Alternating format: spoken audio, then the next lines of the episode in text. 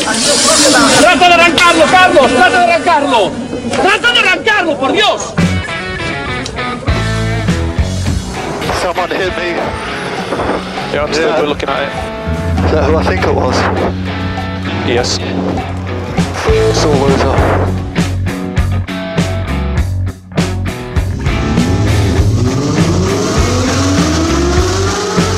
Izquierda buena más ojo corta, se cierra poco. Sasar. Corta, no cortar. Para izquierda rápida. Para derecha buena más, se cierra poco. Para izquierda buena más, se abre. Acaba buena más, se abre. Sasar. Para derecha buena más, no cortar. Para izquierda rápida, ojo, se abre. Para uno. Derecha rápida, ojo, con fe. Rápida, ojo, con fe. Acaba rápida menos.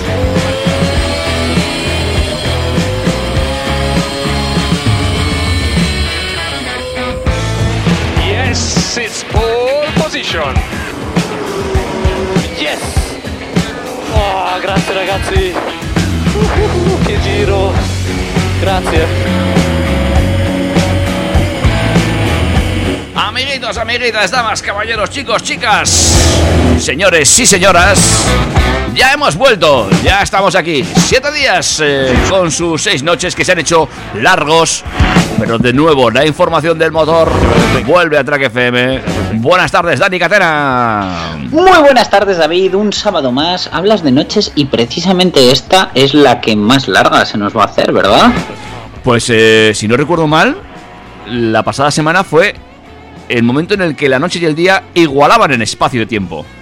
No, pero yo, yo lo digo por el cambio de hora. También es cierto, esta noche, eh, pero adelantamos, entonces se hace más corta, ¿no? No, ya, no me ya no me aclaro. Yo ya no me acuerdo de si... No, claro, esta es la noche que te quitan una hora de juerga. Claro, ahora con la pandemia pues eso no pasa. Claro, te quitan una hora de sueño. Eh, Sí, sí, bueno, o te quitan una hora de pandemia, que casi, pues mira, Pues hasta se agradece. te quitan una hora de cierre de bares. Ya ves tú, ya ves tú, con la que se nos viene encima. Pero bueno, pues aquí estamos una semana más, nosotros resistimos, eh, no cantaremos al resistiré, pero aquí seguimos una semana más hablando de todo lo que tenga que ver con el mundo del motor mm, y todo lo que huela a gasolina o a voltios. A voltios y a vatios y a... Bueno, algún día podemos hablar de GNCs, GLPs... Hay tantas cosas, hidrógenos... Estás, estás tú calentito con el tema, ¿eh? Oh, me tiene hoy, me tiene contento, sí. Eh, mm, bueno, de lo que viene siendo el mundo del motor, básicamente. De lo que viene siendo el mundo del motor, que además, pues esta semana ha dado bastante de sí. La DGT ya están de vacaciones, por lo que se ve, y se ha notado porque, por ejemplo, eh, la aplicación de mi DGT ha dejado de funcionar. Luego Ah. todo el mundo le ha echado la culpa al web application, no sé qué, de Google que hay que actualizar en los dispositivos Android, pero hmm, el becario está contra las cuerdas. Pero bueno, Oh. eso no, no he querido meterlo como noticia porque el pobre chaval nos cae bien y no es cuestión de martirizarlo también por aquí, teniendo a su jefe para martirizarlo, el señor Pere Navarro. Pero no dejamos de tener noticias gubernamentales, perdón, porque tenemos al todo el sector de la automoción pidiendo al gobierno modificar la fiscalidad. Como si lo viera. Esto por un lado, que hablando de fiscalidad, luego os contaré también cómo ha cambiado la recaudación por impuesto de matriculación. Oh, bien. Así que haya hablado de, ya que vamos a hablar de dinero y tal, pues vamos a hablar de irnos de compras y de complementos, porque el Mini estrena varios complementos nuevos en su versión Cabrio. Ah, muy bien, el Mini. Venga, vamos a hablar del Mini. Me gusta el Mini. Desde el Mini nos vamos a ir hasta Barcelona directos a, a la sede de Cupra, a ese Cupra Garage, porque el Formentor crece en motores y tenemos novedades sobre el Tabascan. Ay, el famoso Tabascan. ¿Cuándo llegará? Quizás nos lo desvele hoy Dani. A saber. No nos alejaremos mucho del grupo Volkswagen, del grupo BAG, hablando de que el Golf R estrena modos de conducción. esto, esto que tanto te gusta a la gente que muy pocos utilizamos. Es que tu coche tiene pocos. Pero bueno, hablando de modos de conducción, eh, es un artilugio, un gadget bastante útil en coches eléctricos y nos vamos a ir hasta Francia para conocer el Citroën e-Space Tourer con 330 kilómetros de autonomía en furgoneta. Onda, muy interesante eso. No nos moveremos de la sede de Stellantis en París porque tenemos precios del DS4. Vale. Hmm. Y eh, cerraremos el bloque de los chevrones con una noticia. Es que por fin tenemos una dashcam integrada en un coche que no es un Tesla. Ah, vale, eso no lo he pillado. Luego me cuentas bien de esto. Luego te lo cuento. Seguiremos en Francia, es que hoy estoy de moverme poco. Sí. No, en realidad vamos a recorrer casi todo el mundo. Pero Renault ha presentado en España el Arcana, sí he dicho Arcana, no Arcada. Vale. Venga. Y de ahí derechitos a la mismísima China porque el coche eléctrico de Xiaomi podría estar en camino. Bueno, bueno, lo que nos faltaba los chicos de Xiaomi. Yo con la tele de 75 pulgadas que acaban de sacar, contento. Pues, pues imagínatela, pero con ruedas. De todas maneras, era de esperar que si Apple tiene un proyecto de coche, Xiaomi no iba a ser menos. Hombre. Luego supongo que habrá dos versiones, el, el Mi y el Redmi, y seguro que el Redmi es como el Dacia. bueno. De ahí a eh, cualquier zona de bajas emisiones del mundo, como por ejemplo la almendra central de Madrid, en la que los híbridos enchufables de BMW serán capaces de identificar que están dentro de esas zonas y recompensarán al conductor. Ay Dios, a este paso los coches te dan eh, perros piloto, ya verás tú. Y ya para acabar el bloque de curiosidades que viene esta semana patrocinada 100% por Tesla, eh, ya sabes que yo tengo un dicho que es la culpa es mía y se la echo a quien yo quiero. Sí. Pues eso vamos a hablar sobre el autopilot. Muy bien. Una noticia curiosa. Vale, pues te contaré porque también he oído yo un- cosas curiosas sobre el, auto- el autopilot y de quién es la culpa. Mm, Correcto. Y ya para acabar hablaremos de una función que ha presentado Tesla, eh, que, que hemos podido saber que equipará el nuevo Model S y que es totalmente innecesaria. ¡Guau! Pero cómo nos gustan esas teclas. Sí, amigos. Eh, si fueran teclas, por lo menos. Bueno, eh, pues todo esto y mucho más te lo vamos a contar en los próximos 50 minutos mientras nos echamos un copazo, cada uno en su casa y con las terrazas a medio gas. A todo esto, vías de comunicación, que la Ah, gente oh. se puede poner en contacto no físico con nosotros.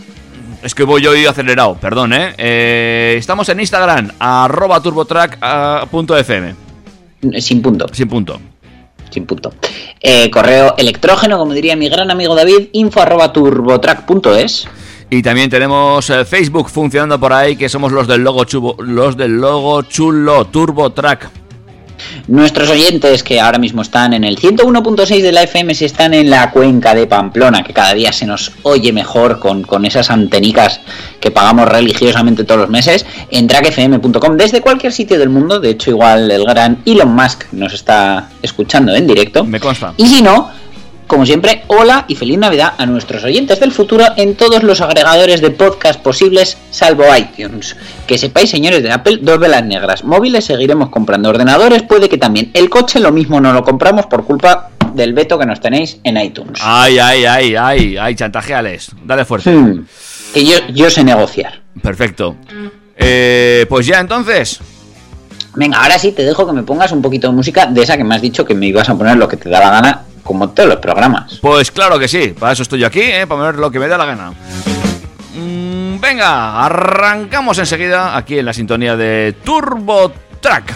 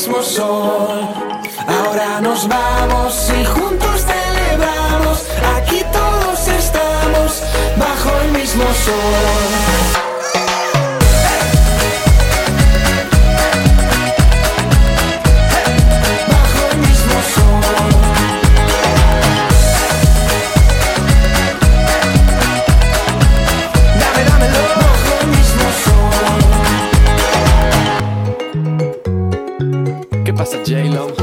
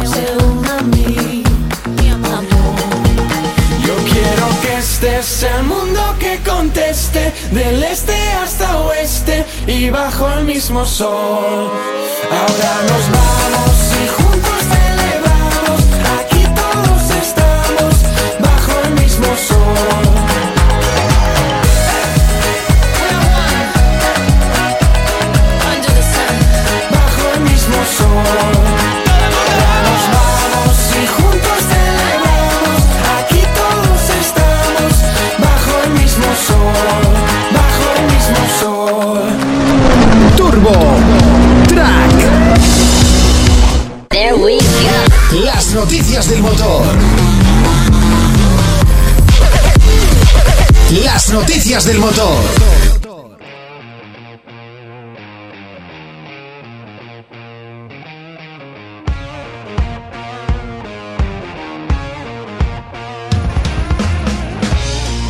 Bueno, pues chicos y chicas, es momento de ponernos en acción, es momento de hincarle el diente a la actualidad de esta semana en cuanto al mundo del motor y como siempre eh, tenemos la buena costumbre de empezar por eh, temas gubernamentales, lo que nos cuentan, lo que nos dicen las autoridades sobre cómo tenemos que movernos.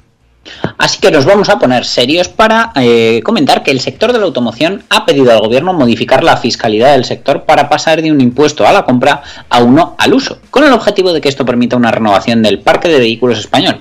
Así lo ha señalado en el marco de la jornada empresarial La evolución del sector de la automoción, organizada por el economista en colaboración con Econom, en la que han participado, entre otros, la vicepresidenta ejecutiva de Faconauto, el presidente de Gambam, el consejero delegado de Hyundai en España y eh, un público muy selecto del mundo de la automoción. Blázquez ha lamentado que en la no modificación de los tramos del impuesto de matriculación con la entrada en vigor de la nueva normativa de emisiones WLTP ya envió una mala señal al mercado, además de un aumento de precios, y por ello ha subrayado la importancia de modificar la fiscalidad para que se convierta en un elemento que incentive la compra y el achatarramiento de vehículos. Otra semana más, hablamos de lo mismo. Cada vez sale de bocas diferentes, pero el gobierno sigue sin hacer nada. Eh, otra de las partes también ha estado de acuerdo en este punto, ya que para los diferentes planes de ayudas que duran seis meses, y es cierto, crean incertidumbre, y es que si queremos un parque joven, seguro y electrificado, no se consigue con un programa de solo 200 millones de euros. Hay que atacarlo con un plan a largo plazo que dé seguridad y que realmente incentive la compra para aquel que quiere gastar su dinero. Eh, también han recordado que los modelos eléctricos e híbridos enchufables solo representan a día de hoy un 5% del mercado español, a pesar de que el plan MOVES solo se dirige a este tipo de automóviles. A su juicio, los vehículos diésel de gasolina e híbridos nuevos son 90% más eficientes que los coches de más de 10 años que circulan por las carreteras españolas. Y esos son los que tienen que darnos la renovación del parque. Es imposible que un cliente pase de un coche de 15 años a un eléctrico en la gran mayoría de los casos, ya que hablamos de tecnologías que aún tienen un coste de adquisición alto. Entre otros temas, se ha subrayado la importancia de no volver a tocar las etiquetas medioambientales de los vehículos, ya que no es momento de hacerlo, ya que crearía señal de incertidumbre y volvería a confundir a los consumidores, que si ya a día de hoy muchas veces no sabemos qué tecnología comprar, imagínatelo con un cambio de, de etiquetas. Sí que es cierto que el sistema actual está funcionando, el consumidor ya lo conoce y eh, deberían aplazar su revisión. Para Gamma, mantener la independencia tecnológica ayudaría a reducir las emisiones y serviría como un mecanismo de progresión hacia una descarbonización del parque. En cuanto a la evolución del mercado para este año, todos han coincidido que en 2021 será mejor que 2020. Tampoco hacía falta ser un gurú. Y en concreto, eh, se espera que los concesionarios de Hyundai, que eran parte del Congreso, cierren el ejercicio con una rentabilidad media sobre facturación del 2%, 0,4 puntos más que en 2020. Eh, han explicado también que a pesar del mal inicio del año eh, en el que las matriculaciones han caído, se espera que el segundo semestre mejore y se viva una especie de locos años 20 en cuanto al consumo que impulse las entregas. Similar tal vez a lo que vivimos en mayo del año pasado, no lo sabemos, pero bueno, ahí ha quedado eh, como conclusión del Congreso. Bueno, pues habrá que esperar al segundo semestre a ver si eso es verdad. Y es cierto que ahora mismo eh, lo que hay en el consumidor es mucha incertidumbre. Primero por el macroeconómico y después porque quien se decide a comprar un coche no sabe a dónde ir. Si eléctrico, etiqueta eco, etiqueta cero, etiqueta azul, verde, amarilla, roja. Espera que me la cambian, no que tengo que pagar, que me van a pagar. ¡Oh, qué follón! A mí me la pones iridiscente, que sea de todos los colores, que así puedo entrar en todos los sitios. Y ya. Pero ¿sabes, ¿sabes dónde tiene que ir ahora el comprador más que nunca mm, cuando se dirige a por su nuevo coche? Eh, yo te diría dónde, pero dime tú. a Hacienda a pagar el impuesto de matriculación que generó una recaudación de 49,66 millones de euros durante el pasado mes de febrero, que supone una subida del 30,3% en comparación con los 38,1 millones de euros ingresados en dicho mes del año pasado, que recordemos no había pandemia todavía. O sea que imagínate si vendiendo muchísimo menos todo lo que se está ingresando además con el cambio de, de homologaciones a WLTP. Y es que según datos de la agencia tributaria, en los dos primeros meses de este 2021 las arcas públicas han recaudado casi 84 millones de euros en concepto de este impuesto, un 6% más que los 79 millones que se habían ingresado en el mismo periodo de 2020 a pesar de la caída de las ventas. Todo ello después de que los tramos de impuesto de matriculación no se adaptasen a la entrada en vigor de la normativa europea de emisiones WLTP, que es más estricta e implicó, como ya explicamos en su momento y todas las semanas, que los vehículos homologuen más emisiones que en la legislación anterior. Y es que aunque el mes eh, de febrero de este año ha caído el mercado casi un 45%, la recaudación del impuesto se ha incrementado debido a que se ha multiplicado por más de dos la cuota media a pagar por cada vehículo, alcanzando los 856 euros en febrero de media, que es un 137% más, y 829 en lo que va de 2021, un 115% más. En cuanto al precio medio de los vehículos vendidos en España, incluyendo el impuesto de matriculación, es decir, llave en mano, en febrero se situó en los 20.313 euros, lo que supone una subida del 8,2, mientras que en lo que va de año aumentó hasta los 20.189 euros, un 6,9% más. Si se compara el precio de los coches sin incluir el impuesto de matriculación, la subida en febrero fue inferior del 5,6 hasta 19.457 euros, mientras que en los dos primeros meses de este año sería del 4,6 con 19.360 euros.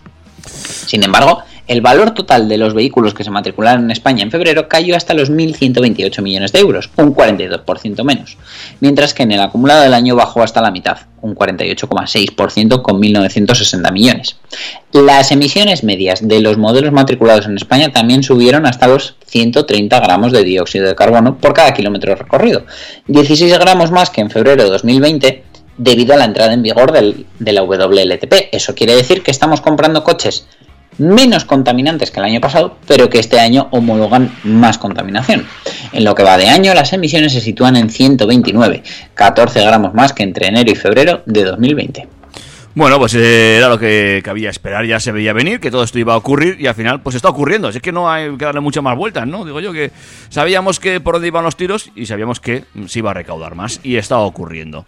Al final, bueno, pues el Estado tiene que buscar la forma de eh, eh, pues, eh, financiarse y lo hace a costa pues de nosotros, básicamente. Efectivamente, época de vacas flacas, eh, ha habido ERTES, ha habido ayudas que pagar, pues esto por suerte o por desgracia lo van a pagar los que puedan comprarse un coche nuevo a día de hoy.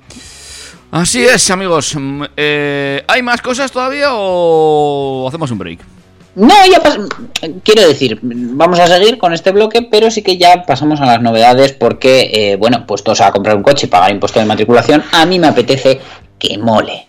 Y para molar, a mí me apetece tener un mini. Por ejemplo, el Cabrio, que se ha actualizado añadiendo detalles de diseño renovados, además de nuevos acabados y paquetes de equipamiento, ofreciendo más posibilidades de personalización que ya eran muchas. Eh, ahora tenemos un diseño claro y limpio con unos nuevos detalles en su, en su exterior, perdón, que destacan con especial intensidad en combinación con la pintura exterior recién incorporada Zesty Yellow, un amarillo precioso que está disponible exclusivamente en este mini cabrio. Su capota de lona puede abrirse y cerrarse en 18 segundos y se puede hacer mientras el vehículo está en marcha, siempre que se conduzca a velocidades que no superen los 30 por hora, es decir, en cualquier núcleo urbano. Para dosificar de forma precisa el aire fresco y la luz solar, la parte delantera de la capota puede retraerse hasta 40 centímetros, haciendo una función de techo solar que estaría disponible a cualquier velocidad. Y como alternativa a la versión de color negro, también está disponible la capota Mini Yours, que hace referencia a la nacionalidad británica de Mini con el diseño de la bandera del Reino Unido, tejido en color titanium grey, un gris muy bonito, y con la que la capota del Mini Cabrio Sidewalk Edition queda como tercera opción con un dinámico gráfico en forma de flecha. También se ofrece ahora eh, con nuevos acabados y paquetes de equipamiento que permiten más posibilidades de personalización, como el acabado Classic, el Yours, el John Cooper Works con sus rasgos de diseño armoniosamente coordinados, que resaltan las diferentes facetas de carácter del Mini Cabrio según ha subrayado la marca. La última generación del modelo está disponible con motores de entre 102 y 231 caballos de potencia. Ay, Pero ¿qué quieres que te diga? Un coche para disfrutar y para pasear es que me vale hasta el de 102 caballos, David. Bueno, pues es un, es un clásico el Mini en la, en la carretera. Es un coche que volvió con mucha fuerza, que se sigue vendiendo fantásticamente bien, que tiene su público, sus incondicionales y que, bueno, eh, con esos pequeños eh, cambios estéticos consigue mantenerse al día, ¿no? Porque tú, tú sabes, es que tenemos, tenemos el concepto de que estamos ante un Mini nuevo desde hace relativamente poco. ¿Tú sabes hace cuánto se relanzó el Mini? La verdad es que el otro día estaba comentándolo con una propietaria de Mini y ya, ya son años, ¿eh? Pues es que eh, salió en 2001, es que hablamos de que llevamos ya 20 años con los nuevos minis. Sí, sí. Y eso, simplemente una pequeña pincelada, un pequeño giro, un cambio, y ya eh, parecen, eh, mm, bueno, se, se mantienen actuales desde ese 2001. Y eso que en, Mini por lo menos pues han actualizado las plataformas y tal, pero fíjate por ejemplo el Fiat 500 que se lleva vendiendo el mismo lavado tras lavado tras lavado de cara desde el año 2006. Es que llevamos 15 años con el mismo 500. Una fórmula que desde luego eh, Fiat, bueno, ahora Stellantis, como parte también del, del grupo PSA, eh, yo creo que van a amortizar, vamos, hasta la saciedad. Y esta semana me ha sorprendido que por Pamplona he visto un par de minis electrics. De hecho, uno de, para mí era el coche de la Barbie. Rosa más no poder. Mira, pues yo me acuerdo que había en Pamplona un Mini rosa circulando de gasolina, igual lo han modificado por este. Todo es Porque verlo. he dicho mini, me refería al 500. Ah, Y vale, he vale. visto el 500 eléctrico que me ha sorprendido casi todavía más porque tiene un precio, mm, digamos, prohibitivo. Vale, vale, vale.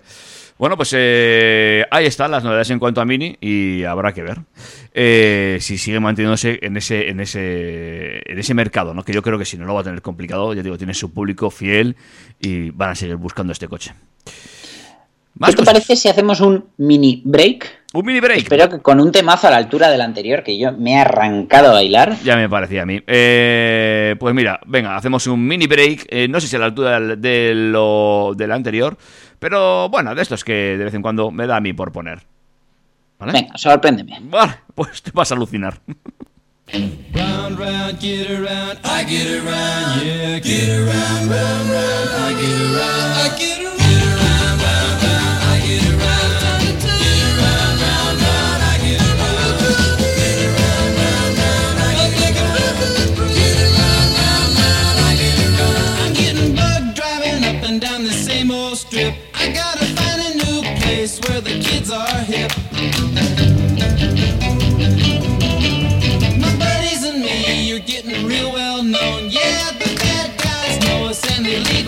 I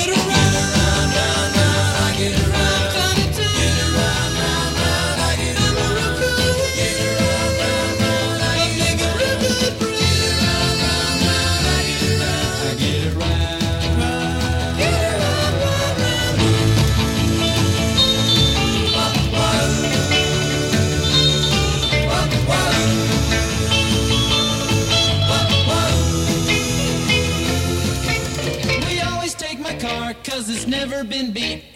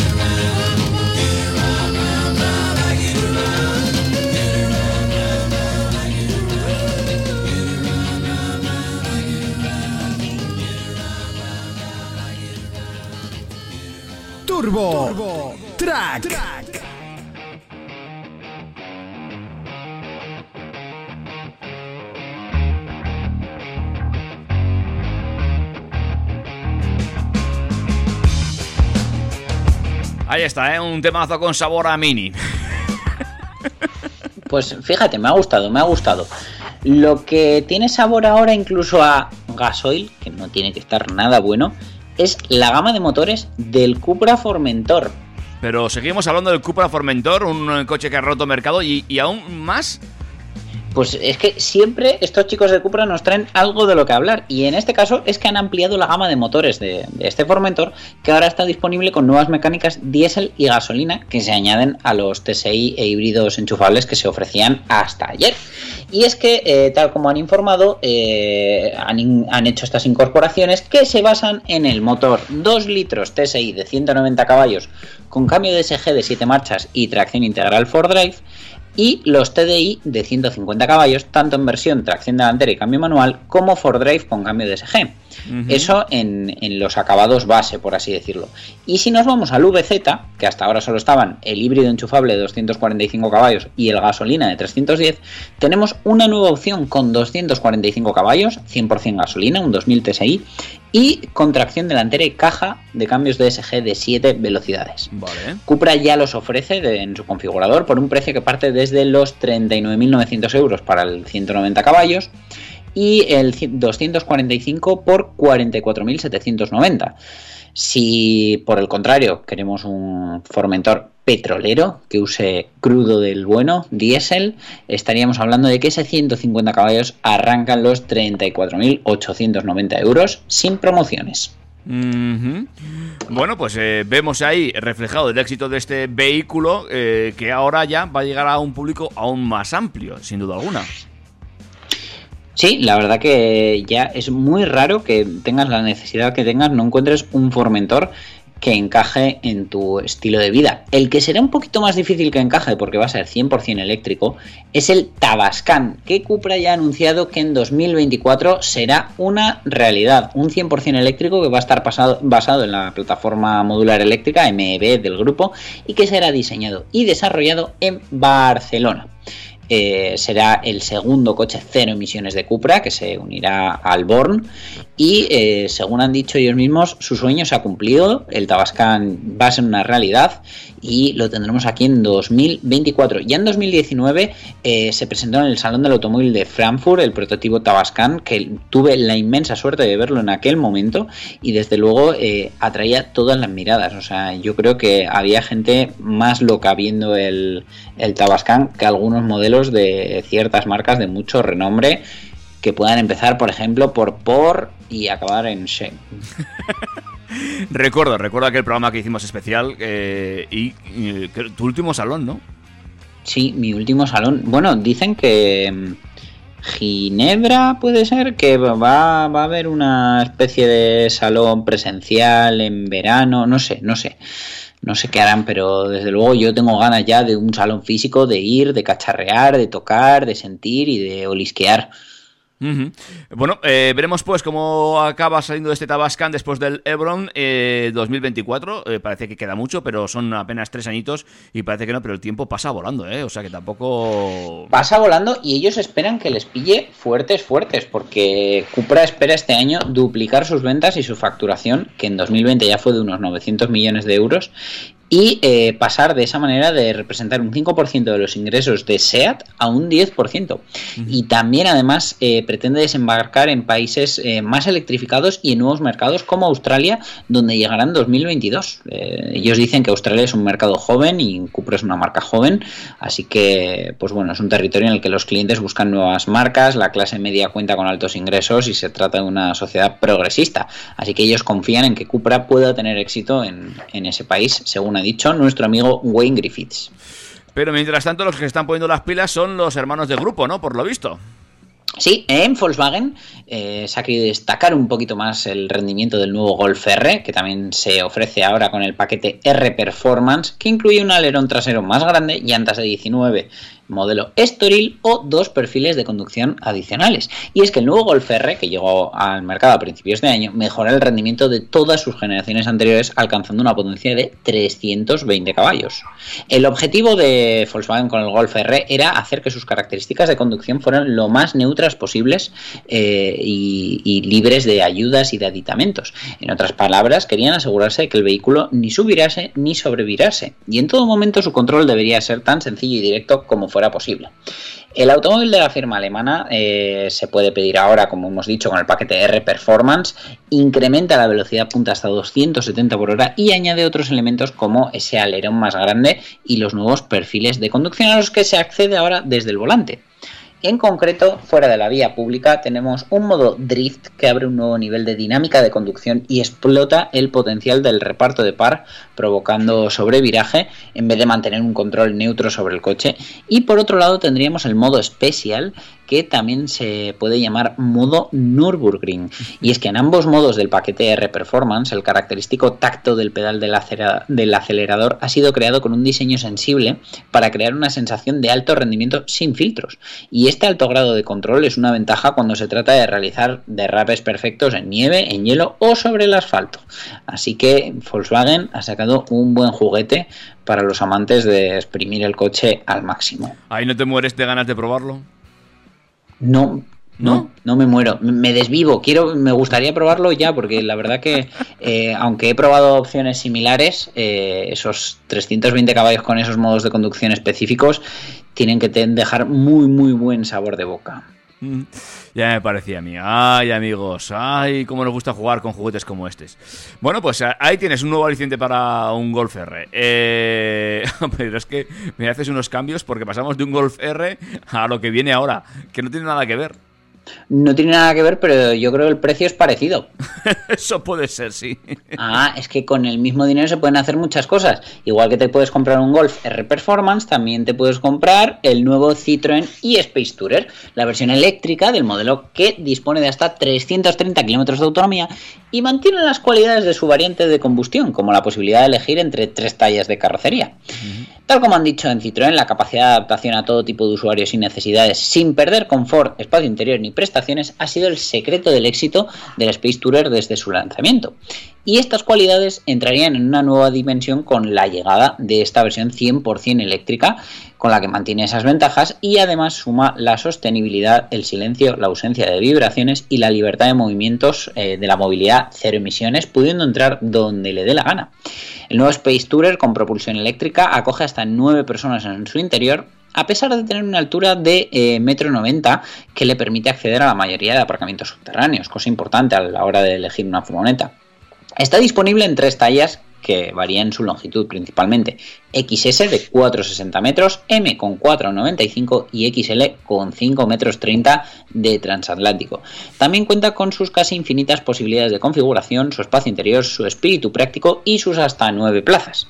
Con un motor que desarrolla una potencia de 136 caballos y que hemos encontrado ya en la práctica totalidad de los vehículos del grupo PSA, ahora Stellantis, eh, electrificados, ya que lleva el, el, mismo bloque motor que podemos encontrar en un E208, en un E2008, en un EC4, en un DS Crossback e-Tense eh, el 3, increíble.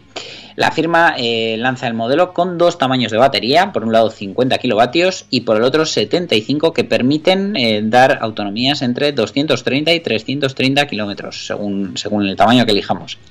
Además han destacado los sistemas de ayuda a la conducción del vehículo ya que dispone de hasta 15 elementos que permiten a los profesionales una conducción más segura y serena.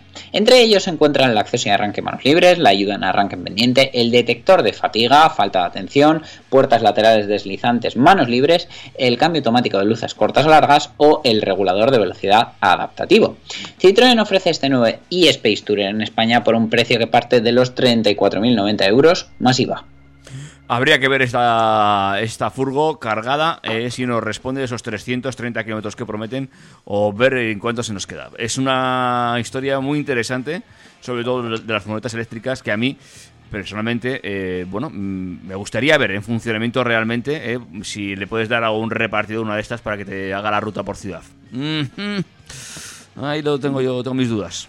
Ya, y que desde luego además eh, no vamos a tener el mismo rendimiento de la batería en enero que en agosto. Uh -huh. Que al final el tema de, de, la temperatura en las baterías de un eléctrico influye mucho y bueno, pues eh, hay que hacer las cuentas en todo tipo de clima, porque a lo mejor resulta que el repartidor te hace la ruta en agosto, pero no te la hace en febrero, entonces tendremos un problema.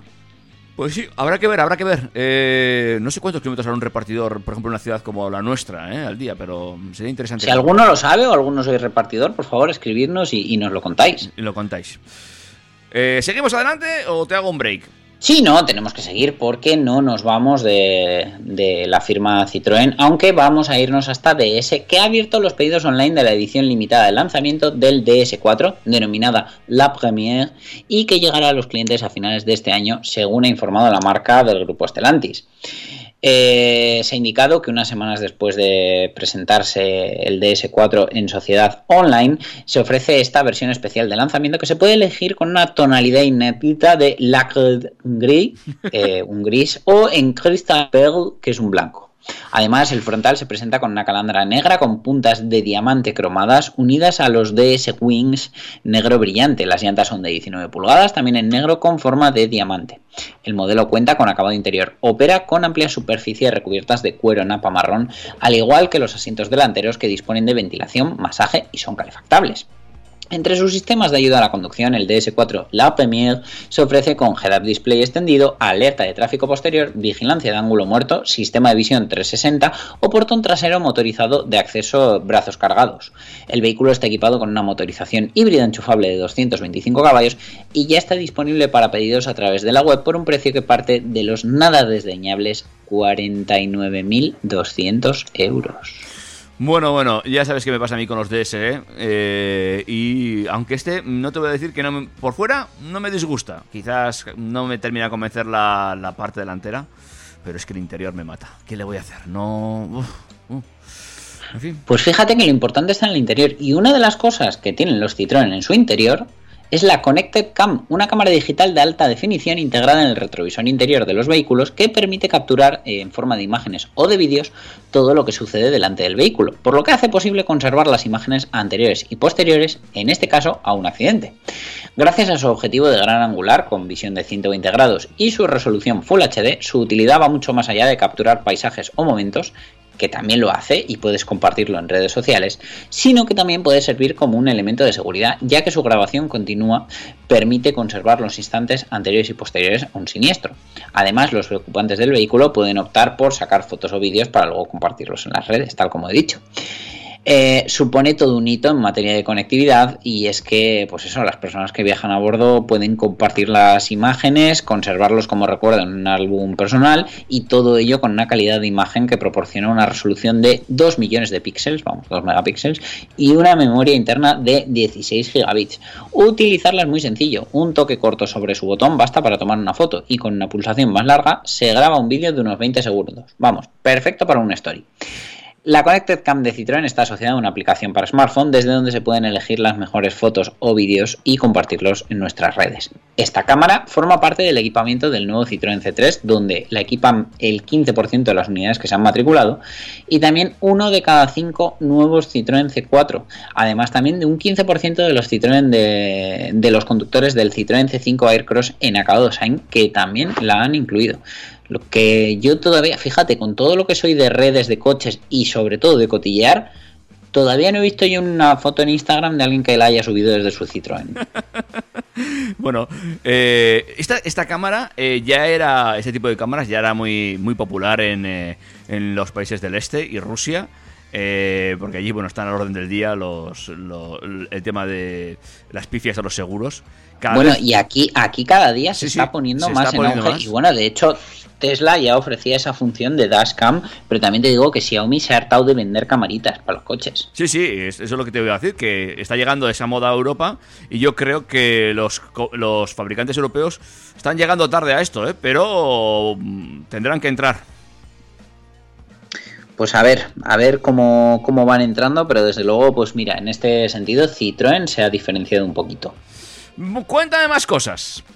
Te cuento más cosas, pues mira, seguimos en Francia, como te he dicho antes, y es que Renault ya ha abierto los pedidos en España del nuevo Arcana, un todocamino coupé híbrido que puede desarrollar hasta 160 caballos de potencia y se fabrica en la planta de Busan, Corea del Sur. Eh, con la llegada del Arcana a España eh, se reinventan los códigos convencionales del mercado para convertirse en el primer fabricante generalista en ofrecer un todocamino coupé, que según ellos es un segmento reservado hasta hoy a las marcas premium. Pero ¿sabes qué no hacen las marcas premium, David? Ay, ay, ay, a ver, cuéntame. Utilizar la plataforma del Clio o el Capture alargada hasta los 4 metros y medio. O sea, quiero decir, es que nos quejábamos de que Skoda lo hacía con el Scala, que usaba media plataforma del Fabia en vez de del Octavia. Nos quejábamos de que el nuevo C4 llevaba mm, la plataforma del 208 y del C3. Pero es que en este caso me parece ya lo más grande. O sea, es que es un Clio de casi 4 metros 60. Ujú. De todas maneras, sí que te digo que lo van a vender bien porque, bueno, el coche es atractivo, eh, es práctico, tiene espacio y, según dicen, sale solo 1.500 euros eh, más caro que un, que un Capture. Eh, la gama de momento está muy reducida, de momento solo se ofrece un 1.300 gasolina de 140 caballos y van a llegar más adelante un 160 caballos de gasolina sobre el mismo bloque y un híbrido e-tech autorrecargable, no va a ser enchufable. Eh, todas las variantes van a contar con etiqueta eco, al menos de momento, porque los gasolina están microhibridados y el híbrido pues es híbrido de verdad.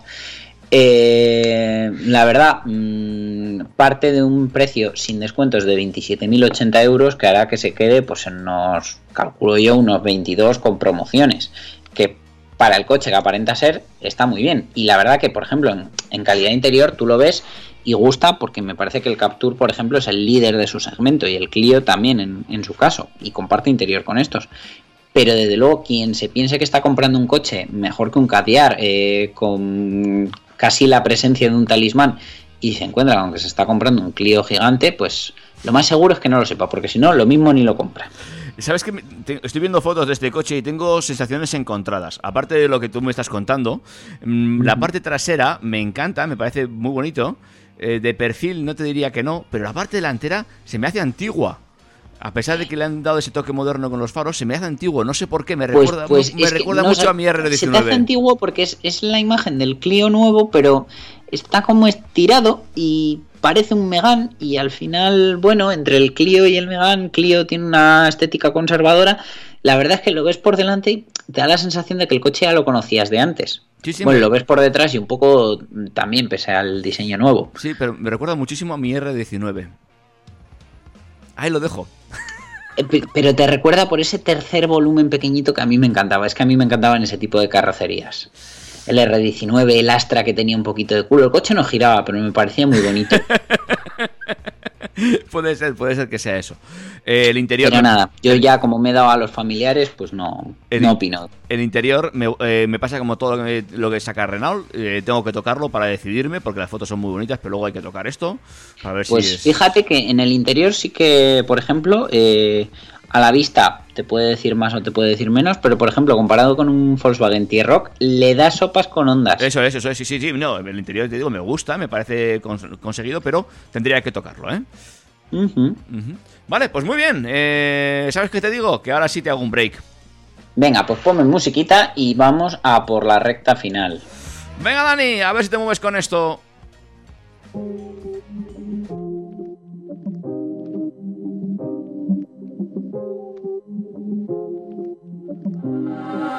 Ando por ahí con los de siempre, un flow cabrón.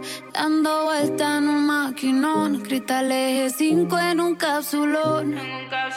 Y desde que salí, todos quieren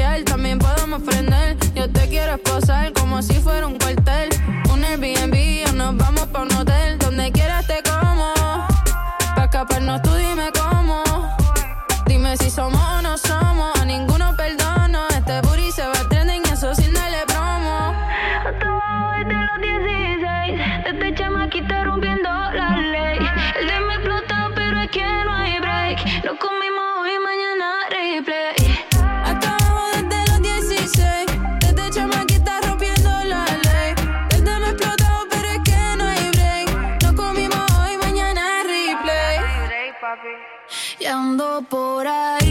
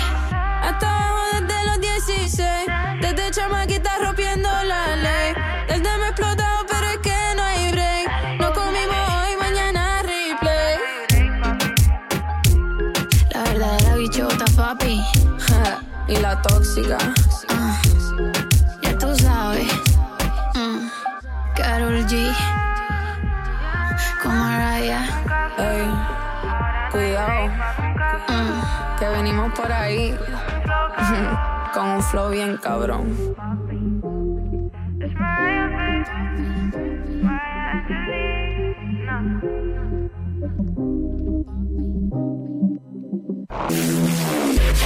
Turbo Track.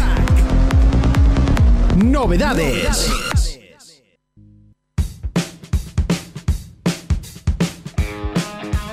Vamos con esa recta final, vamos a hablar de cositas que también llegan con buen flow o no sé cómo llamarlo, porque, eh, bueno, eh, como tú bien decías, si Apple lanza una cosa, eh, hay alguien que siempre tiene que estar detrás. Y si alguien es Xiaomi, desde luego el acierto es pleno. Y es que el coche eléctrico de autónomo de Apple no es el único lanzamiento dentro del sector de la automoción que tendrá lugar por parte de un gigante del sector tecnológico. Xiaomi parece que tomará la delantera a Apple, pues eh, según un informe que se ha podido ver por ahí, el gigante chino Great Wall Motors confirmaría la semana que viene una asociación con ellos. Eh, las carencias de Xiaomi en el sector de la automoción son las mismas que las de Apple, les falta el know-how y en Xiaomi saben de ello. Y por esto mismo, según eh, apuntan desde Automotive News Europe, el elegido ha sido Great Walls Motors. Y por esto la intención de Xiaomi pasa por encontrar un fabricante de automóviles con experiencia que proporcione una base, una plataforma para sus coches eléctricos ya desarrollada y que eh, esta les permite implementar su propia tecnología de comunicación. Es de esperar que de materializarse el lanzamiento de este hipotético coche eléctrico, la firma china lo incluya dentro de su ecosistema de productos. Desde la fuente apuntan que eh, Great Wall Motors no ha trabajado antes con ningún otro fabricante con el fin de proveerles eh, de una plataforma. No obstante, ya gozan de un acuerdo similar con BMW, pues la próxima generación del mini eléctrico se amparará en la plataforma Lemon desarrollada por este mismo gigante chino. Eh, sobre la que se asienta el exitoso, al menos eh, mediáticamente, Ora Good Cat. Eh, en base a este acuerdo, el gigante chino está construyendo una fábrica de coches eléctricos en China, donde será fabricado el próximo utilitario de BMW, además del Ora Food Cat y probablemente también ese Xiaomi Car.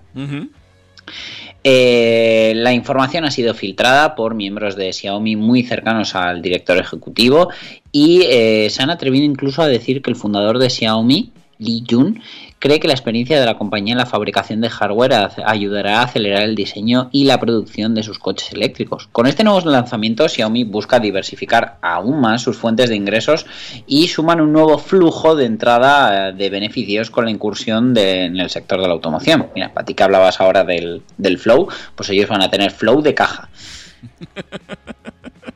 En fin, eh, ¿cómo lo ves? Pues bueno, dicen que vendría para 2023, que la semana que viene podríamos tener una confirmación a los medios.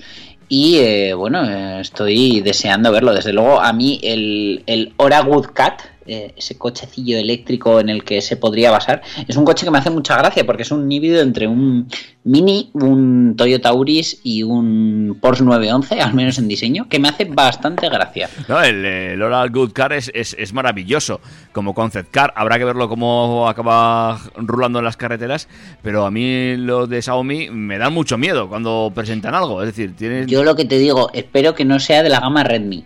Porque si no, con el MIUI lo mismo no conseguimos hacer carrera, no se conecta ningún cargador. Bueno, eh, uno más eh, que se atreve a meterse en el mundo eléctrico, en el mundo de los vehículos. Esto empieza a recordarme un poco la primera época de los vehículos, eh, eh, cuando había miles de marcas y cada semana salía una, una marca nueva con un coche nuevo. Pero, de- pero con un escenario totalmente diferente. Habrá, habrá que analizar un día el mundo del automóvil en este momento, eh, donde cualquiera ya se atreve a hacer un coche, aunque luego resulte que llevan plataformas similares todos. Pero bueno, en fin. Bueno, pues veremos qué pasa con este coche. Esto es como las tartas de fondant, que parecían increíbles y luego resulta que por dentro son todas bizcocho. Eh, ¿Qué más me tienes que contar hoy? Los que ni a las 8 ni bizcocho son los de BMW que han puesto en marcha en España una innovadora tecnología con el objetivo no solo de mejorar la calidad de vida de los habitantes de las ciudades, sino también de ayudar a los conductores a sacar el mayor provecho posible y el mayor ahorro en sus vehículos híbridos enchufables, incentivando su uso en modo completamente eléctrico. Eh, esta tecnología va a desencadenar un cambio a la conducción en modo eléctrico en el momento en el que el vehículo entra en una zona considerada como núcleo urbano central. Eh, con cada kilómetro que conduzcamos en modo eléctrico, el conductor recibirá una compensación en puntos que, en caso de hacerse en una zona urbana designada como de bajas emisiones, se multiplicará por dos y se podrá canjear por descuentos en puntos de carga de la infraestructura BMW Charging. Estas delimitaciones de las zonas de bajas emisiones para los coches híbridos enchufables con sistema operativo 7.0 por parte de BMW llegarían a partir de julio y las dos primeras ciudades, como no, serían Madrid y Barcelona, atendiendo a distintos criterios como la densidad de población y la penetración de la tecnología en el territorio. España se une así a las más de 80 ciudades europeas en las que el grupo BMW ya tiene funcionando a pleno rendimiento este innovador desarrollo tecnológico. Eh, desde luego, pues bueno, eh, lo que van a fomentar es una movilidad disruptiva, tecnología, conectividad, digitalización y nuevos retos. Eh, vale, o sea, tú usas el coche y te van descontando pastas y cargas en el BMW va- A ver, si tú usas el coche, todo, todo el tiempo que uses el coche en modo eléctrico, porque hay gente que se compra híbridos enchufables y no tienen dónde cargar el coche.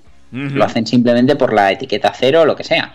Entonces, claro, eh, hay gente que apenas conduce el coche en modo eléctrico, porque bueno, el coche, mm, si no lo cargas, pues viene a ser un híbrido y algo puede circular en eléctrico, pero muy poquito. De esta manera te premian el uso en modo eléctrico con puntitos, como hacían las compañías de móviles antes, para que luego esos puntos los puedas usar en recargas. Pero además, si te esfuerzas en hacer que ese uso sea en zonas de bajas emisiones, donde todavía es más relevante que lo uses en modo eléctrico, obtendrás el doble de puntos. Bueno, pues eh, vamos a ver cómo funciona esta iniciativa. También habrá que ver cuánto cobran por cargar el coche en el eh, IBM Charging, ¿eh? porque ya hablamos de esto la semana pasada. Eh, venga, una de Tesla. Una de Tesla y no es la única de cámaras que hemos tenido hoy. Y es que la efectividad de las cámaras del autopilot de Tesla en sus coches queda patente incluso cuando el dueño de un Model 3 Performance no se encuentra a bordo de su coche eléctrico. Y es que en este caso las cámaras del sistema de conducción autónoma en conjunto con los datos eh, tomados por el sistema EDR, que lo explicamos después, eh, valieron a un usuario americano para constatar la mala praxis del aparcacoches que estrelló su Tesla Model 3. Ujú. Y es que no es la primera vez que las cámaras de un Tesla actúan como testigo de un suceso. Anteriormente, eh, pues ya grabaron el intento de agresión, que recordarás que, que comentamos por aquí. Y bueno, en esta ocasión eh, nos vamos hasta Estados Unidos, donde eh, ese Tesla Model 3 que protagoniza esta historia es conducido por un aparcacoches que debía llevar el coche eléctrico de vuelta a su dueño.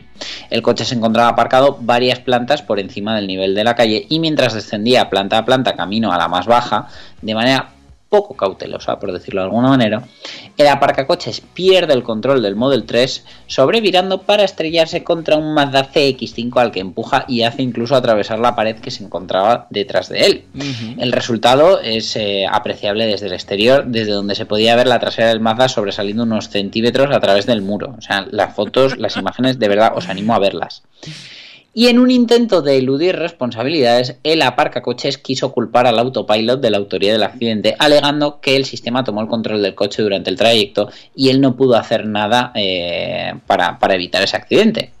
Ya. Sin embargo, las cámaras de conducción del sistema de conducción autónoma grabaron todo el suceso y eh, las imágenes eh, tomadas por estas mismas cámaras a vistas de la justicia no eran suficientemente concluyentes como para dictaminar sentencia en contra del aparcacoches, ya que a través de la grabación no es posible confirmar eh, quién conducía, que quien conducía el coche era el conductor en cuestión y no el autopilot. Y eh, bueno, la verdad que mm, con la celeridad que descendía las plantas, pues desde luego yo creo que no podía ser el autopilot. Pero bueno, para encontrar una prueba suficientemente determinante, el dueño de este Model 3 tuvo que recurrir a la propia Tesla para que ésta le suministrara todos los datos que el sistema EDR, Event Data Recorder, que se trata de un sistema encargado de tomar nota y dejar constancia de absolutamente todo lo que acontece dentro del coche eléctrico, eh, es una función parecida a la de las famosas cajas negras, ya que el sistema toma nota de acciones simples como accionar en limpia, eh, indica si lo ha hecho el conductor, el coche por sí mismo, el peso del conductor, si se acelera o si frena, la verdad que eh, añade todo. Y gracias a este informe y los 1.300 dólares que le costó al dueño del Tesla, eh, pues se pudo constatar que efectivamente el suceso había tenido cabida por la nula cautela del conductor mientras descendía por el edificio y no por haber tomado el control del sistema autopilot que él no lo había programado. Que te han pillado bacalao. Si es que los de Tesla, mira, ahí sí que me gusta, ¿eh? Cómo tienen eh, lo del coche controlado y esto, pues evidentemente, pues ayuda a situaciones como esta y algunas más graves. Eh, el Event Data Recorder, que yo creo que también es una cosa que tarde o temprano vamos a ver cómo se implementa en prácticamente todos los vehículos, tiempo al tiempo. ¿Tú, tú te imaginas que le pidas un informe del Event Data Recorder este por, por lo que sea y, y de repente ves el peso y dices, me tengo que poner a dieta? Seguro que si pones el informe no te va a preocupar mucho la dieta, será por otras cosas más. No, desde luego si pides el informe es por otra cosa. Lo que no viene en un informe, eh, pero desde luego no termina de gustar, es que Tesla ha introducido la posibilidad de controlar el cambio de marchas automático eh, con sus tradicionales marchas PRNID, parking, reverse, eh, vamos para atrás, neutral, que es para nada, y drive para adelante, que en lugar de hacerlo con una palanca de cambios, como se hace en otros coches, o con botones en un mando situado junto al volante, como ellos mismos ofrecían hasta ahora, han decidido implementar un sistema táctil que se controla desde la pantalla central. Venga. Eh, lo ha publicado un- una persona que ha tenido acceso a probar esta característica en un tweet y es terrorífico. Allí se ve cómo se controla el cambio de marchas deslizando el dedo hacia arriba o hacia abajo sobre el icono del coche y mm, no parece dejar del todo claro en qué marcha estamos en cada momento hacia cuál cambiamos. Y es cierto que no tenemos por qué usar este sistema. De hecho, el propio Elon Musk lo definía como un sistema de respaldo por si el sistema normal no funciona bien o simplemente no nos convence en cierto escenario. Vamos, para enseñárselo a nuestro cuñado porque no tiene mucha más utilidad. Eh, pero vamos, nosotros no entendemos la obsesión con quitar un control básico como este en su formato tradicional para convertirlo en un gesto táctil que desde luego ni es más intuitivo ni creo que sea más eh, efectivo. Bueno, es eh, una más de, Tesla, ¿no? De Elon Musk y sus amigos. Y también es- es esa eh, manía, esa costumbre de que cada vez vamos más hacia lo táctil. Y bueno, hay, conductores que ya lo leímos también hace un par de semanas en un artículo, pues que no no, no, no se acaban de hacer con estos este tipo de controles y que echan más eh, de menos poder controlar realmente el vehículo. Pues sí, pues sí, pero desde luego a mí me parece básico que algunas funciones las podamos hacer a ciegas y eso con una palanquita o unos botones físicos lo podemos hacer, pero desde luego si tenemos que mirar a la pantalla, no. Hasta que no saquen una pantalla que, que de- adopte relieves en, en momentos necesarios, vamos a, a seguir quejándonos de estos controles táctiles. Eh, Dani, nos tenemos que ir y además rápidamente porque estamos ya fuera de tiempo. Bueno, pues nada, recuerdos a todos nuestros oyentes, recordadnos que estamos en todos los podcasts, en trackfm.com, en el 101.6 de la FM aquí en Pamplona y que nos oímos la semana que viene, aunque sea Semana Santa. Eh, lo dicho, nos escuchamos pues la semana que viene y un saludo a todos. Adiós, Dani. Un abrazo, David. Hasta luego. Adiós.